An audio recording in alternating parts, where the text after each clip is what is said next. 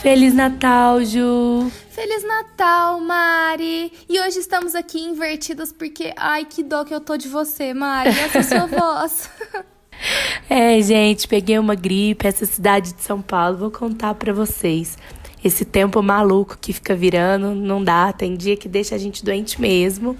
Então eu peço desculpas, espero que vocês consigam me entender, vou fazer ao máximo para falar pausadamente, para voz sair melhor. Ah, vai dar tudo certo. Então eu vou fazer as vezes da Mari e desejar Feliz Natal para você que tá escutando a gente.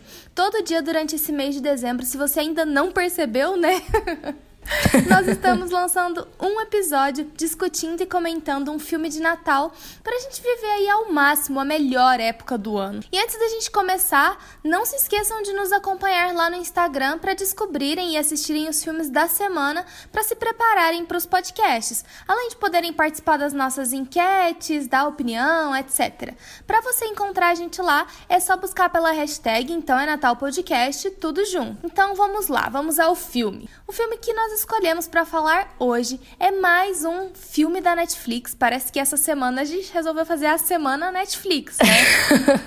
Dá para fazer quase uma maratona Netflix, né? Exatamente. E o filme de hoje é O Natal Está no Ar, mais um dos lançamentos natalinos da Netflix de 2019. Mas pelo menos esse filme não é da monarquia, né? Não, ele é dos tempos atuais.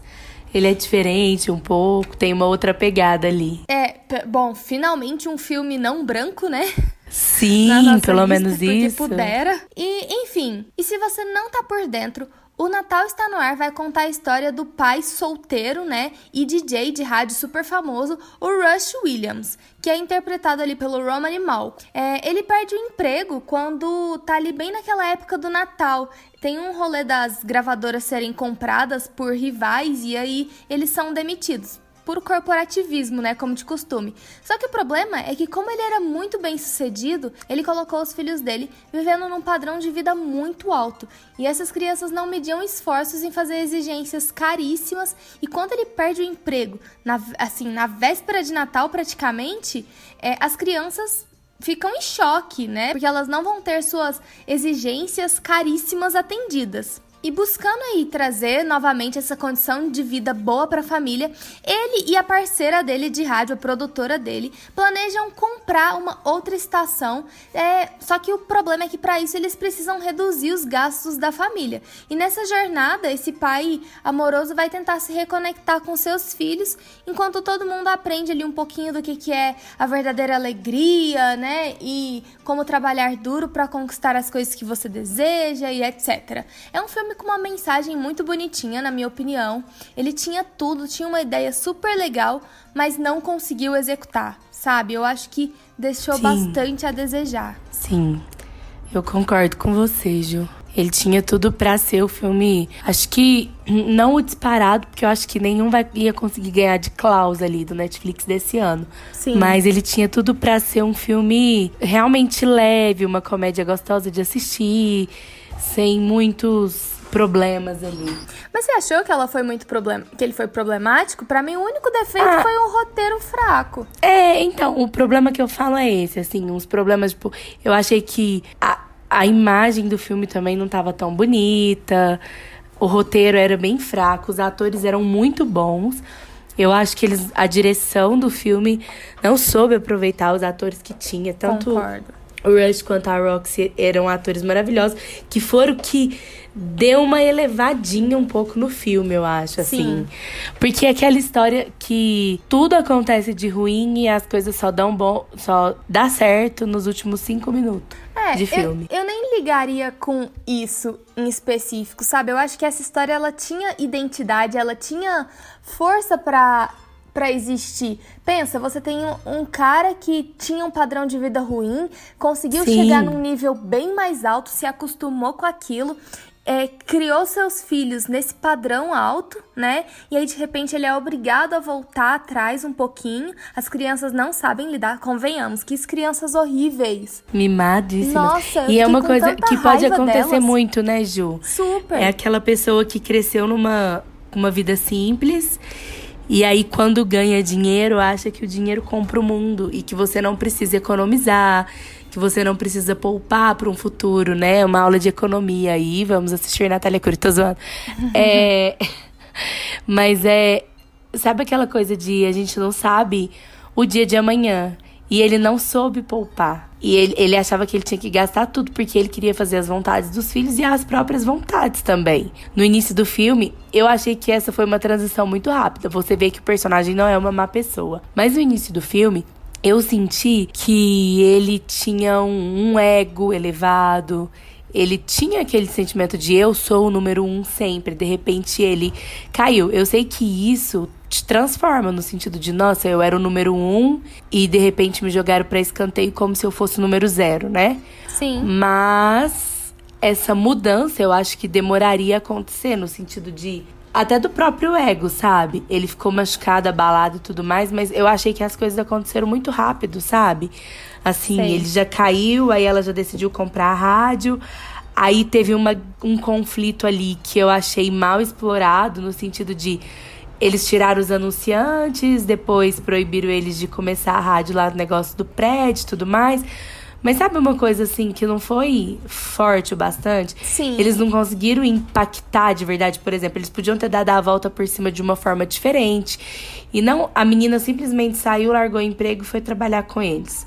É. Aí o que era chefe dele, durante uma bebedeira lá, ficar tonto e tudo mais, decidiu que não era daquele jeito, porque a mulher tratava ele mal e, e mais N motivos. E aí chega e fala: ah, vou ajudar vocês. Sabe, eu achei que faltou um embate mesmo, o impacto daquela coisa de nós conseguimos derrotar eles, entre aspas, sabe? Eu Mostrar para eles que a gente não precisa de todo o poder que eles têm. Concordo. O nosso talento e a nossa força de vontade de voltar a trabalhar do zero vai ser mais do que suficiente. E aí a rádio só voltou mesmo nos últimos dois minutos de filme. Sim, eu acho que o grande, o, o grande problema foi que ele não conseguiu decidir se o foco da atenção do filme seria na família ou seria na Sim. rádio né? E aí, é, nessa divisão, filme... com tão pouco tempo de filme, você não conseguiu explorar nenhum nem outro. É, nada foi muito aprofundado. Foram Sim. conflitos superficiais, por exemplo. O filho dele saiu estressado, daí quando ele achou o filho, em dois minutos ele já estava bem com a família inteira e falando pra Roxy que aceitava ela na família. Tipo, da noite pro dia. Não é assim que você aceita uma coisa eu acho que faltou explorar mais esses conflitos. Teve conflito, teve uma dinamicidade maior do que os outros filmes que a gente assistiu, principalmente casal... os da monarquia. O casal tinha química, eu ia né? Falar isso agora, eles tinham química, mas foi tudo tão rápido, né, que a gente não teve nem aquele gostinho de será que vai, será que não vai, né? Sim. Foi, foi muito Você já sabia. Apressado. Eu acho que o filme te entrega o que vai acontecer nos cinco primeiros minutos. Sim. Se você começa a assistir, você já sabe tudo que vai rolar. Você já sabe que a hora que ele perde o emprego, você já sabe que eles vão começar do zero, que eles vão ficar juntos e que de alguma forma ali vai ter um conflito e que ele vai ter um problema com, a, com o pessoal que comprou a rádio anterior que ele fazia parte. Sim. Mas eu acho que a forma de se desenrolar é um pouco problemática por causa disso. Mas realmente eu acho que esses problemas estão todos no roteiro. É um problema de roteiro mesmo. Eles tinham um elenco massa, pela primeira vez a Netflix não tinham atores que tinham cara de paisagem. Oh, e aí certeza. a gente pega um roteiro mal construído. Eu acho que eles não conseguiram passar pro roteiro a história que eles queriam. É, eu assim. acho que falta um pouco da gente ver que foi o esforço deles, o trabalho deles que fez eles superarem aqueles é, obstáculos que foram surgindo, né? Porque foi, pa parece que foi tudo o acaso que foi consertando a vida deles. A magia de Natal. A magia de Natal é isso. e, tipo assim, a magia de Natal, a gente fala tanto dela aqui, né? Mas, assim, ela não é. Pra, eu acho que ela não pode ser usada para alguns tipos de conflitos. Acho que ela pode ser usada para ajudar a pessoa a perceber que ela é capaz. Mas existem conflitos, a gente já falou isso em outros filmes que a gente assistiu e comentou, que eles precisam ser solucionados pela própria pessoa, para dar um quê a mais no filme, ou até mesmo para trazer melhor a lição que o filme queria passar. É, eu, eu super concordo com você. Porque para mim, é, esse filme fez uma coisa que os outros não fizeram, né? Ele trouxe uma comédia, um humor, assim, que a gente acha graça, a gente entende, a gente. Você quer comprar o filme, você quer comprar a ideia dele. Sim. Né? Diferente dos outros que a gente assiste. Ai, eu não aguento mais esse filme. Tinha é, toda... eu consegui assistir ele de uma de boa, assim. Eu também. Teve toda aquela ideia de trazer a comunidade, da importância da comunidade na vida deles. É, foram vários insights que o filme foi jogando ali e ele não escolhia trabalhar nenhuma das coisas que ele se propunha. E parece Sim. que isso foi ficando tão vazio. É... É, o problema para mim foi esse, eu acho. E aí eu acho que é até por isso que ganhou tanto destaque o quanto aquelas crianças pareciam ingratas e mimadas, né? Nossa, Sim, que raiva e eu que eu ficava achei- daqueles meninos. Tipo, eles estavam Nossa, mu- muita. Tipo, o- tudo bem, o pai deles tomou atitudes que virou a vida deles de cabeça para baixo. Eles tinham todo o direito de achar ruim. Mas o jeito que eles faziam, sabe? Eu achei desproporcional. É, e aí eu achei mais desproporcional ainda só no final do filme eles terem aprendido uma lição de que não importa quanto dinheiro eles têm, o importante é estar junto com a família, tá todo mundo unido, não sei o que, não sei o que. Mas isso ficou perdido até a hora dos presentes, porque ele entregou presente pra todo mundo, menos pra uma filha. A gente ficaria chateado se eu ver seus irmãos ganhando presente, todo mundo ganhando presente você não. Claro, porque você fica assim, poxa, esqueceram de mim. Mas não do jeito que foi, sabe? Ele deu um presente super emocionante no final pra ela, né? Mas eu achei que antes a atitude dela, do jeito que foi, tipo, de ficar toda hora falando, ela podia ter ficado triste e tudo, mas também já foi pesado. Então você vê que até aquele momento eles não tinham realmente aprendido a lição. Mas aí na hora que eles saíram pra fora e vê a casa acesa lá, na hora que eles saem pra fora, depois de todos os presentes, que tem aquela parte dos pijamas, tudo igual, que eles vão abraçar, na verdade, né? A, a Roxy. Aí parece que todo mundo aprendeu a lição e todo mundo já sabe que o que importa é ali a família. Sabe assim, uma coisa que eu fiquei meio tipo. Tudo aconteceu muito rápido, não dá tempo de acompanhar as mudanças de sentimento e as mudanças dos personagens. E aí a gente não consegue Eles- acreditar no filme que a gente tá É, vendo. Não é, consegue comprar achei- a ideia do filme. Pois eu senti muita falta no filme. Como o filme ele é constituído por 99% do elenco negro, eu acho que eu vi só uma atriz branca. Na hora que eles vão ser demitidos ali, tem uma atriz sentada na cadeira que ela faz tudo que a chefona lá manda. Acho que foi a única branca que eu vi no filme. Eu senti falta de ver mais essa questão da cultura negra americana mesmo, sabe? Porque no começo do filme eu achei muito legal que a hora que ela fala, ah, você precisa ser até o roteiro do programa. E ele decide colocar a música que ele gosta de Natal. Uma música. É uma música que você vê essa cultura. Você vê a cultura negra na música, né? E tudo mais. Então você vê que é isso que ele gosta. E, ele, e aí eu pensei no início do filme, nossa, eles vão trazer, além de tudo, uma questão da cultura negra. Só que eu achei que o roteiro ficou tão perdido nos dois conflitos que ele tentou construir que ele esqueceu essas outras partes. Ele se perdeu tanto que assim, eu não consegui ver mais nada da cultura, eles não conseguiram transmitir uma coisa que tinha tudo pra ser super legal no filme. Eu acho que ia dar uma valorizada assim gigantesca, porque é muito importante você ver um filme todo feito por negros com essa representatividade, sabe? De trazer a cultura, de você conhecer mais.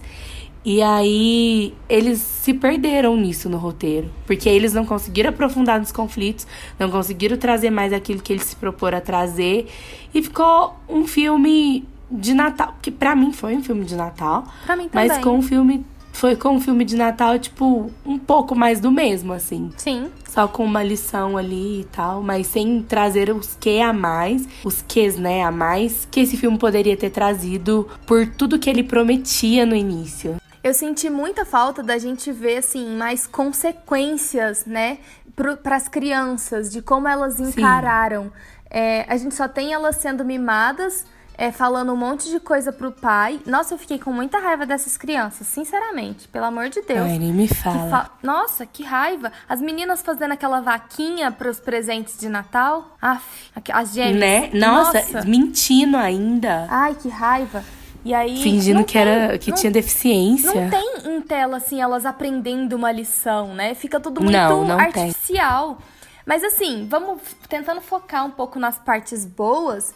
Eu acho que esse filme, ele tem charme, ele tem personalidade. Sim. E, e assim, filme de Natal, a gente, a gente tá falando aqui há tanto tempo, né? Tantos dias. a gente não tá procurando exatamente uma coisa com, com muito critério, né? Assim, não espera que um filme de Natal seja uma preciosidade cinematográfica. É, sim. Mas que ele coloque a gente um pouquinho ali dentro do espírito natalino, conte uma história legal, não se leve tão a sério. E eu acho que esse filme faz isso né? Ele tem todos esses problemas de roteiro que a gente comentou, mas eu ainda acho que dentre os filmes que foram lançados é uma pena que ele, te, que ele esteja assim tão sugado, né, pelo algoritmo é. da Netflix, porque eu não vi ninguém falando do filme, eu não vi destaque nenhum para ele. Não. E eles estão destacando um filme muito ruim. O Natal está no ar é muito, muito mil vezes melhor que o passado de presente, Nossa, que, o, que, o, casamento real, que o bebê real, que o príncipe de Natal. A gente não me odeia, mas eu não consigo mais gostar da trilogia do príncipe do Natal. Mário, eu acho que a gente, tá, eu acho que a gente tá estragando os nossos natais para sempre, na verdade. Sim. Mas assim, ah, é, isso, é um lembrou, filme... isso me lembrou de uma cena desse filme muito boa. Ah. Que o Rush fala, tipo assim, que meio que eu espero que o Papai Noel me traga pelo menos um, um momento instagramável, sabe? Alguma coisa Sim. assim. e Ai, no final esse momento bom. surge, né? É. Achei legal a, também. A, e a hora que ele fala que. É, por que, que eu tenho que ter filhos inteligentes? Crianças burras são tão mais baratas. eu gostei é muito do humor do filme, sabe? Sim, é, não é um humor pesado, é leve. É não é um filme preconceituoso, sabe? Eu achei isso legal. Eu não senti nenhum tom pejorativo durante o filme. Aquela coisa de que a gente tem sentido em vários outros filmes.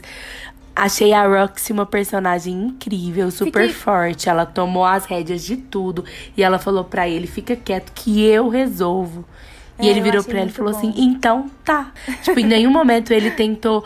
Ele tentou falar assim, ó, não, mas eu que tenho que resolver, porque eu sou homem, igual vários filmes que a gente viu, ou eu que sou mais forte, ou nada disso. Ele falou, eu, então tá. Eu achei muito bom a dinâmica deles, né? Como um respeita o outro, como eles têm aquele Sim. companheirismo e sabem que o outro tem grandes defeitos e falhas e ainda assim escolhem permanecer ali, mesmo antes de terem algo romântico, Sim. né? Enquanto era só Sim, amizade.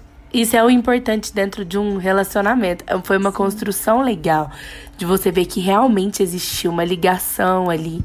Agora, e que não bem... era um relacionamento é, abusivo ou machista ou, ou tudo que a gente viu. Era um relacionamento que surgia do nada, né? Como Sim, é. trilogia tipo assim, te olhei e te amei. Monárquica. Exato.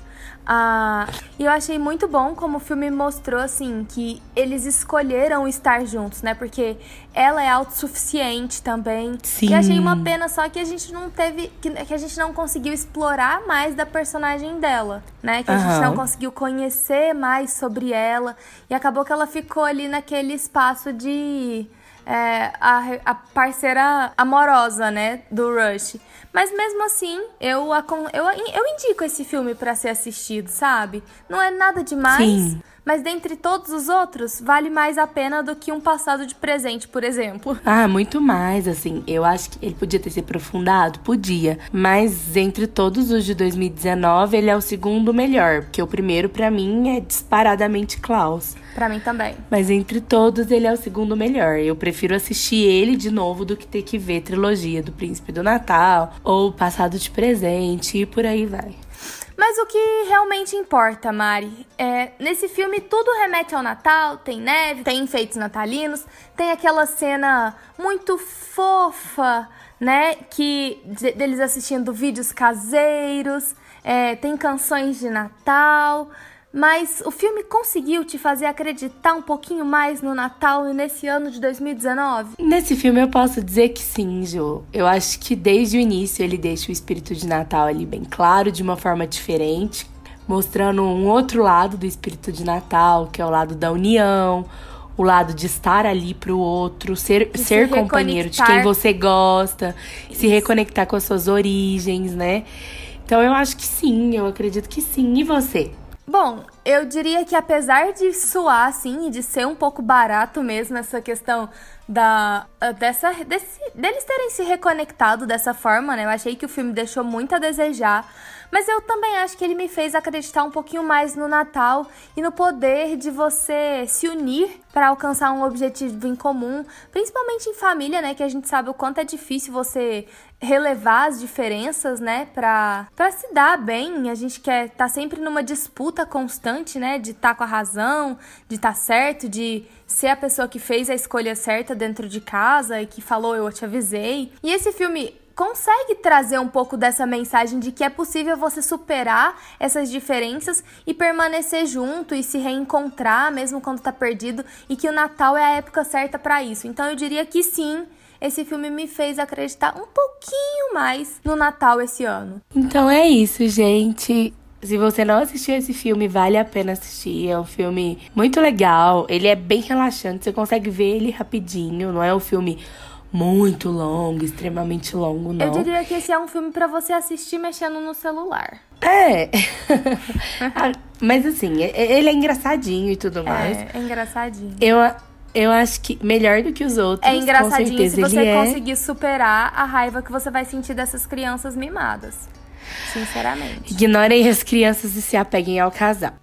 é bem isso. E a tia do, do Rock, do Rush. E né? a tia que Jo, que é maravilhosa. maravilhosa. Perfeita. Sim. Nenhum defeito. Eu acho que ela é o espírito de Natal ali encarnado na Terra naquele momento. Ah, eu também. Ai, e uma última menção honrosa, aquela cena breguíssima, estranhíssima, que a esposa dele aparece para ele no carro. Sim, o Felipe falou assim, ele passou bem na hora que eu tava assistindo essa cena.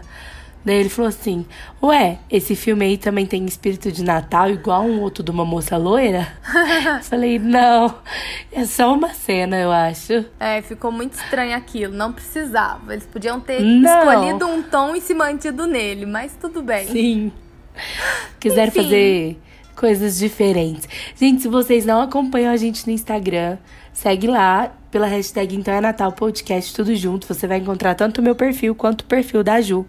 Segue a gente, comenta com a gente o que vocês têm achado do nosso podcast. Se a gente deve continuar depois desses 31 dias, né, Ju?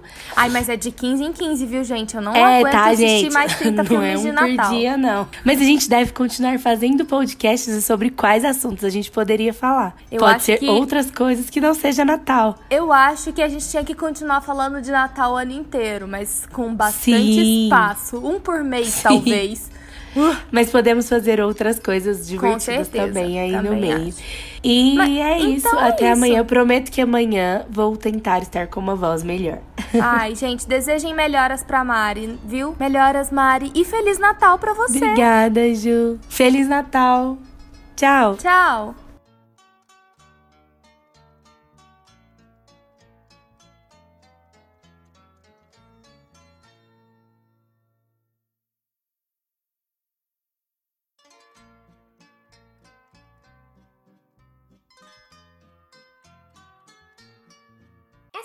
Podcast foi criado e produzido por Juliana de Mello e Mariana Diniz. Edição de Euler Félix, amigo querido a quem devemos milhões de agradecimentos e host do incrível podcast de terror Necronome Conversa. Acompanhe o trabalho dele e incentive o seu produtor de conteúdo local.